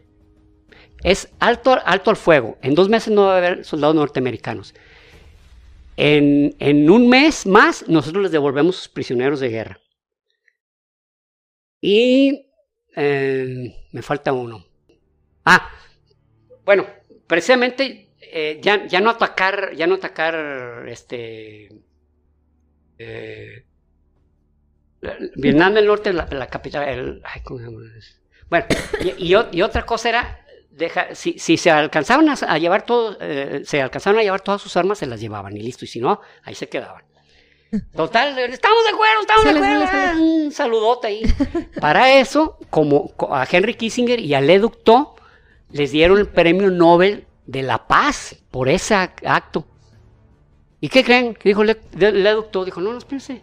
Yo no, vengo, yo no vengo por premios. Yo quiero que ya paremos esto, que mi, pueblo no siga sufriendo. Es todo lo que quiero. Quédense con sus medallas, un millón de pesos o un millón de dólares o lo que les den.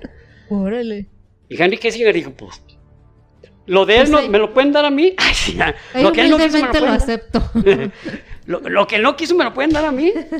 Bueno, el caso es que ya, eh, pues empiezan a reducir, empiezan a retirarse todo el ejército.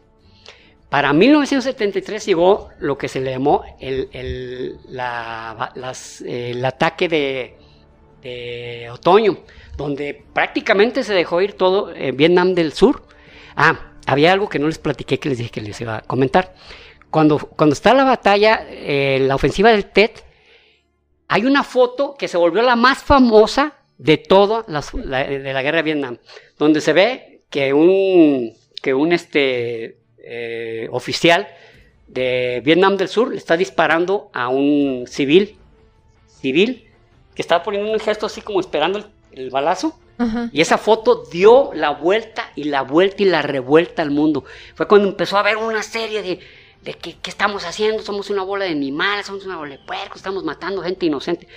el, pie de foto se llamaba este, Ejecución en Saigón. Y esta, esta, esta foto la había tomado. ¿Cuál te dije que se olvidaba? Esta la. Adams. Adams. Eddie Adams. Eddie Adams, que ganó el premio Pulitzer por la foto. Y el general que la tomó se llamaba. Se llamaba. Ah, Nguyen Gok eh, Loan. Nguyen Gok Loan. Que él era el jefe de la policía, era un general, jefe de la policía de, de, Vietnam del norte, de Saigón, perdón. Ah, okay. Y resulta que después investigó Eddie Adams cómo estuvo el asunto, porque este señor lo hirieron y por la herida, las heridas que sufrió ya no pudo continuar en la guerra y se va a Estados Unidos y allá inclusive pone una pizzería y en 1991 alguien lo reconoce y le empiezan a hacer la vida jodida y muere en el 98 en Washington de, cáncer. No le hubiera seguido la pista si no es por este pequeño detalle. Resulta que, que Eddie Adams investigó, le dijeron, ¿sabes qué, güey? Esa foto que, pusiste, le, arruinaste la vida a este cuate le arruinaste, le arruinaste la iniciativa de Estados Unidos, lo dejaste como puercos de lo peor. Dejaste a los norvietnamitas como las víctimas. Y fíjate lo que pasó. Y ya se supo. Cuando es la ofensiva del TED, entra, entran. Ese, ese muchacho que, bueno, ese individuo que le dispararon, era miembro de, una, de un escuadrón de la muerte. Él se apellidaba Lepem, Lapem, Lapem. Y resulta que había matado al mejor amigo del, capitán este, Loan, había, lo había matado delante de sus hijos, mató a sus cinco hijos, a su esposa y a su mamá de 88 años. Uno de los hijos pudo escapar y le disparó, pero logró sobrevivir y ese muchacho es actualmente un alto jefe de, la naval de Estados Unidos. Ese muchacho que sobrevivió. Entonces, cuando, va, cuando es la salida del, del Viet Cong, Ah, aparte había matado a cuatro sobrinos, o sea, lo, capturan junto con un montón de cadáveres, con, 30 mil cadáveres lo capturan. Entonces él cuando lo vio venir ya sabía quién era. Oye, pues aquí está este cuate. Pues yo pienso que no le iba a decir, ay, va tan malito. O sea, muérete, hijo de puta, cabrón. O sea. Sí, por, o sea, pues era, un pinche salvaje, ¿no? Puros, puros civiles. Puros civiles y algunos funcionarios que no eran soldados públicos de Saigón. Esa era su misión de él. O sea, cochinamente le, les De tal manera que cuando, cuando, cuando, cuando termina la guerra, por eso fue que en y en Saigón, al terminar las batallas del, del Tet, se encuentran semienterrados decenas de muertos civiles ejecutados por estos tipos. como dijo Rubí, su propia gente. Eran vietnamitas. Entonces tenía toda la justificación para querer pues, echárselo. Y esa foto realmente fue la imagen destructiva de, Estados Unidos y de la guerra de Vietnam. Ya hubo otra, otra iniciativa de, guerra que fue en 1975, donde ya prácticamente los gringos estaban yendo y ya estaban llegando la gente del Vietcong y de Vietnam del Norte y pues estaban huyendo donde se podía, ¿no? Este, de ahí de las famosas fotos que se ven un, helicóptero aterrizando en un pedacito de techo de una casa que dicen que es que es la embajada gringa, no, no es cierto, era una casa donde a un, al capitán de, al capitán de, del helicóptero le dijeron, ¿sabes que hay un puño de gente en, tal domicilio? Y fue, y súbanse, cabrón, los que, lo que se pudieron. Sí, sí. Y hubo una, hay una imagen donde se ve que va el, el eh, uno del portaaviones, este, uh, Franklin. Uh, no, no me acuerdo, es el Ticonderoga, creo. Están derribando, lanzando a helicópteros hacia, hacia el mar, no sé si han visto esa imagen. No. Ah, ok, ahí están. Y yo de pronto dije, a lo mejor fue parte de los acuerdos, ¿sabes qué? Desastre de tus helicópteros. No. Lo que pasa es que un, un vietnamita, un sudvietnamita, traía a su familia a su esposa y cuatro hijos en una avioneta Cessna. Entonces quería aterrizar en el helicóptero porque ya todos estaban, perdón, en el portaaviones porque ya todos estaban yendo y les aventó un papelito amarrado y decía, ¿saben qué? Me quedan cinco minutos de gasolina y quiero aterrizar, soy, soy ciudadano del Vietcong. Y no hay espacio. Derríbenlo. Tumbaron los helicópteros y, aterrizó el cuate en una avioneta Cessna, y inclusive le hizo muy bien. O sea, fue, un acto heroico y pues se lo aplaudieron, ¿no? Porque, pero los gringos no se la pensaron. Ah, ¿Cómo que no hay espacio? No, pues al mar avienten los helicópteros para que pueda aterrizar este cuate, ¿no? Finalmente, el, eh, el 31, el 30, perdón, de abril de 1975, llega el ejército de de Vietnam del Norte y se apodera de Saigón. Eh, muchos se suicidaron, muchos, los soldados de del Vietnam del Sur, muchos lucharon, muchos ah, perdieron hasta el último acto de sangre defendiendo su tierra, pero así como había convencidos comunistas, había convencidos que no lo eran. Y muchos sabían lo que les esperaba, o sea, con el nuevo gobierno. Llega el general Nguyen Gok, eh, Giap, y eh, pues empieza la euforia y les dice, no, no, no, no estamos celebrando nada. ¿Quién les dijo que estamos celebrando? Estamos tomando la capital de... Eh, estamos tomando la, ciudad de Saigón, pero no hay nada que celebrar. hemos muerto, han muerto muchos para eso. Para eso, este, mm, el, que era el primer ministro, eh, le, dejó delegado a alguien para, ¿sabes qué? Quédate tú y firma la rendición. Eso se quedó. Aquí la firmaron. Y a partir de ese momento, Saigón se llamó Ho Chi Minh City, la ciudad Ho Chi Minh. O sea, como para remarcar. Para remarcar que el triunfo. comunista.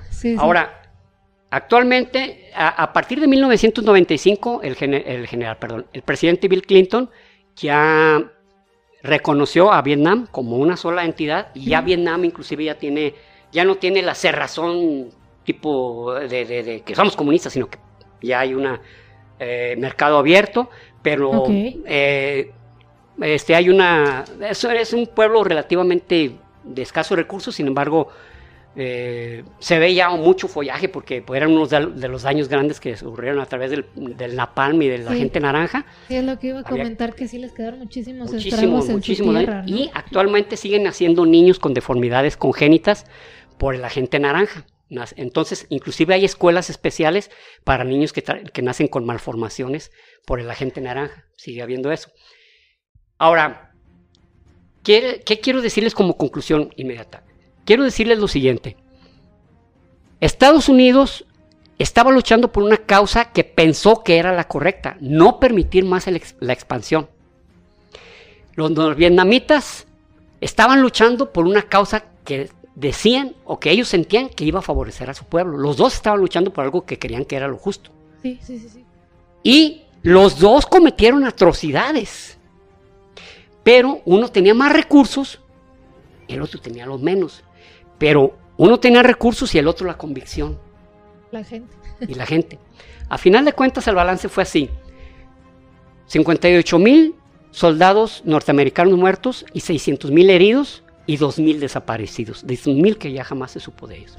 En Vietnam del Sur hubo 700.000 muertos y 1.050.000 heridos. Del sur. Y Vietnam del Norte hubo 1.700.000 muertos y 680.000 heridos. No, perdón, 960.000 heridos. Ah, menos heridos que muertos. Sí. Sí, o sea, es, algo, eh, los otros datos están invertidos, excepto el, del, el de Vietnam del Norte. Hubo mucho más muertos que heridos. Y hubo dos millones de civiles muertos. Eso, eso en es todo la Vietnam. Peor parte. Dos millones de civiles muertos. Para mí, se me hace injusto. Eh, no si vieron la película del Rambo, la primera. 1980, donde él dice, oye, voy a mi pueblo y me escupen y dicen que soy un marrano, que soy un puerco, que, que, maté inocentes. Yo, iba a la guerra, cabrón.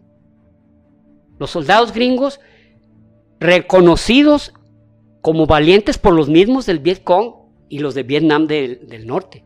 Vamos a, con este montón de cobardes. Estos tipos, en unas condiciones que jamás se imaginaron vivir, de calor, de humedad, de muerte.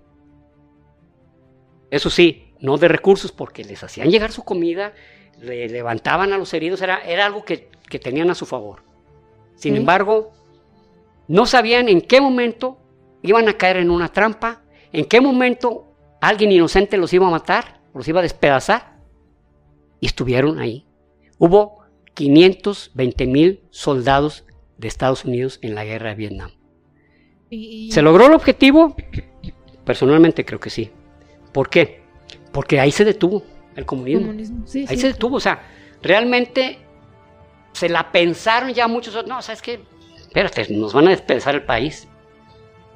Pero el valor de los vietnamitas, de de los, tanto del sur como del norte, jamás nadie lo puede eh, cuestionar. Soldados, la mejor infantería, como dijo el, el general Navaj, la mejor infantería del mundo, los vietnamitas. Pues este fue la guerra del Vietnam con mis puntos de vista, los cuales les agradezco que hayan escuchado y espero no se hayan aburrido. Así es, a mí pues es un tema, es un pesado, o sea, no es nada de agradable ni positivo ni nada, pero pues fue algo que, que marcó mucho la historia del mundo y aparte pues que se sigue tratando muchísimo en películas, en, en series. Muchas veces no vemos que, o sea, creo que es súper común, ¿no? Así que en películas gringas que fulano... De, hecho, sí buenas, así que les recomiendo, está la, de, la del el francotirador, que sale Robert De Niro, sale Robert De Niro, está la de... la de Apocalipsis ahora, que ya les mencioné el reparto, sale, sale Mel Gibson en la de Fuimos Soldados, sale Dennis Hopper también, sale Ola de Pecados de Guerra, que sale Champagne y sale Michael J. Fox. Luego la de Pelotón, que sale este mm, sale Charlie Sheen y sale este Tom Berenger. Y luego está la película también este bueno, precisamente la, de, la de la matanza de Milay, no la he visto y creo que es una producción vietnamita y gringa, vietnamita y gringa se llama La Matanza de Milay. Y hay otra película que se llama, muy famosa, de Stanley Kubrick. Bueno, esta, que, este, esta de, que les dije de, de Apocalipsis, es, de Francis Ford Coppola. Y la de, la de eh, Full Metal Jacket, que es algo así como, como chaqueta totalmente de acero o casquillos de acero, donde uno de los personajes es Lee Ermey. Lee Ermey sale como un sargento ¿Tú crees que está realmente dando órdenes? O sea, porque él fue militar en Vietnam. Entonces él participa en esa película y es un sargento donde llega, donde llega a su, a su compañía. La compañía, este, llegan a la compañía de y, les habla de una manera que. Y esa película es de Stanley Kubrick. Ah, órale. Pero también la de Pelotón, también la hizo este. ¿Cómo se llama este? Oliver Stone. O sea, de famosos actores hicieron películas de Vietnam. Esas para mí son las mejores. Ahora, We Were Soldiers, este, dirigida por Mel Gibson este, y actuada por él también. Esa película, como les digo, es la primera batalla donde hubo un enfrentamiento directo entre soldados norteamericanos y soldados norvietnamitas, donde cada uno midió sus fuerzas y cada uno determinó cómo debería atacar y cómo debería defenderse. Va a proceder de, de ahora en adelante, pues. Exactamente. Ahora, algo, algo notable, verdaderamente notable, es que la guerra de Vietnam pulió el rock, la verdad. Es la verdad. es la verdad. Es la verdad. Conforme se fue evolucionando la guerra de Vietnam, fue evolucionando el rock. Así, literalmente. War Pigs de Black Sabbath es, sobre, la, sobre la guerra de Vietnam. Pero no nomás por eso, sino por ejemplo, había momentos psicodélicos extraños donde llegó el rock progresivo. Así estaban en Vietnam, tragando LSD para tratar de aguantarla. Pues, de hecho, algo que iba a comentar pues precisamente ya de cuando terminó la guerra de Vietnam, fue cuando empezó a surgir pues todo el movimiento hippie y todo eso, ¿no? De hecho estaba desde antes, el movimiento hippie empezó en 1967 con la primavera del amor. Antes la psicodelia. Entonces, pues sí es cierto, o sea, sí marcó mucho, en muchos aspectos la guerra de Vietnam, o sea, de, de todo esto, ese movimiento ya de paz y amor y ¿Y saben qué? Hay una película que salió Robin Williams que se llama Good Morning Vietnam, donde él es, él es, un, él es un individuo que está en una, en, una, en una radio y poniéndoles rock a los soldados en los helicópteros y todo eso. De ah. hecho, en la, en la, película de Apocalypse Now, eh, uno de... Apocalypse Now, Apocalypse Now sale este eh, uno de los soldados, eh, perdón, el mero era un general de cuatro estrellas que traía una una cuadrilla de, helicópteros, les ponía la cabalgata de las Valquirias cuando iba a llegar a, atacar al Vietcong, llegaba disparando, lanzando una palm y pues les ponía la, cabalgata de las Valquirias, pero a todo volumen, así como, ¡ay, ahí viene este güey! O sea, eh, bueno, eh, hay, mucho que decir, no, no, no podré callarme si no me calla Rubí. pues sí, pero bueno, sí, pues este pues fue, fue entonces marcó mucho la historia, la música. Y también otra cosa que, hay una hipótesis ahí que coincide con Estados Unidos, que en los 80 se empezaron a salir muchos asesinos seriales y que puede coincidir con, con, con veteranos de la guerra de Vietnam y cosas así, porque muchos de los asesinos seriales alguna vez estuvieron en, en la guerra y eh, que como que afectó la psique de muchas personas el, la guerra precisamente. Eh, bueno, sí hay, hay bastantes ejemplos de asesinos que fueron soldados en la guerra de Vietnam y que pues les desataba ahora sí que su sed de sangre el estar allá porque se podían dar rienda suelta, ¿no? Y pues también muchas personas que terminaron con traumas, que por cierto es algo que he visto que, últimamente se le da más atención, el, ver, o sea, el, tratamiento de los Sí, de, los de los veteranos. Veteranos de guerra. Porque. Ah, pues nacido el 4 de julio, donde sale Tom Cruise, es sobre la guerra de Vietnam. Él es un veterano que perdió las piernas. Ah, pues es que eso, eso también es todo un tema. Es que no es, no es nada más como que ya se terminó, ya se terminó. O sea, todo lo que quedaron con los veteranos y las familias de los veteranos y eso que quedaron sufriendo bastante, porque, o sea, imagínate todo lo que llevas pagando está horrible. Y, bueno, entonces, o sea, si hay alguna hipótesis ahí, pues de que el, así la, el furor de asesinos seriales que fue poquito de la mano con, con la guerra. Yo no estoy de acuerdo porque desde los 60, conforme fue creciendo la población, fue creciendo el número de asesinos seriales. Entonces también el, el hecho de darles, de ponerles en los reflectores a veces provoca... Eh, por darte un ejemplo, este, hay un libro de Whitley, de que se llama Comunión, que habla sobre, él habla sobre que lo habían secuestrado unos unos, este, hubo una, eh, fue abducido por unos, por unos extraterrestres y a partir de ahí salieron, casi en cada casa había un abducido, o por lo menos por cuadra, ¿no? Entonces, eh, pero es solamente un comentario. O sea, al crecer la población crecen los problemas, crecen. Y cuando las cosas, cuando muchos temas que de repente eran tabús o que inclusive no se permitía ver en los periódicos porque se veía un, un tipo muerto y de repente lo exhibes como es algo que, es algo que haces que la gente que, que, se convierte en algo como si fuera natural, por así decirlo, ¿no? Pues sí. Y definitivamente, uy, estaba matando una mosca. Eh, definitivamente pues fue algo fue algo terrible y pero pues bueno, se pudo detener el comunismo que puede que quién sabe qué hubiera pasado, ¿verdad? Si hubiera llegado el comunismo para acá, o sea, no vamos a decir, ay, qué malo, qué bien, Exacto. ¿verdad? Al fin de cuentas, pues es lo que hubo y pues hubo muchas consecuencias, pues gachas. Mucha gente, terribles. mucho sufrimiento. Pero bueno, pues, ¿qué se, ¿qué se puede hacer, no? Y ya esperamos que les haya quedado un poquito, o sea, que se hubieran, que se hayan comprendido la naturaleza y consecuencias pues de la guerra de Vietnam. Origen y, consecuencias, ¿no? Así es. Y bueno, pues muchas gracias por habernos escuchado.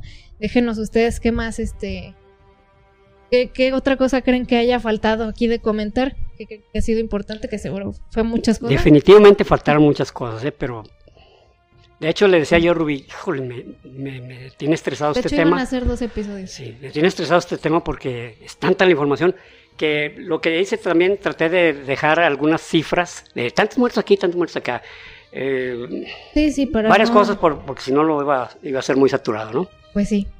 Pero bueno, gracias por todo. Eh, no se olviden de compartir en sus redes sociales, suscribirse, dar like porque el like ayuda a que el, el, algoritmo nos beneficie, diga, ok, esto le gusta a la gente, hay que enseñárselo a alguien más.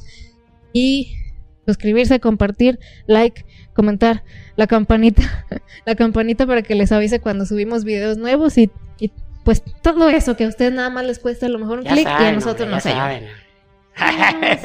Somos, bien pediches, pero bueno. Gracias, nos escuchamos el próximo episodio. Hasta luego. Y recuerden, prohibido, dejar, de aprender.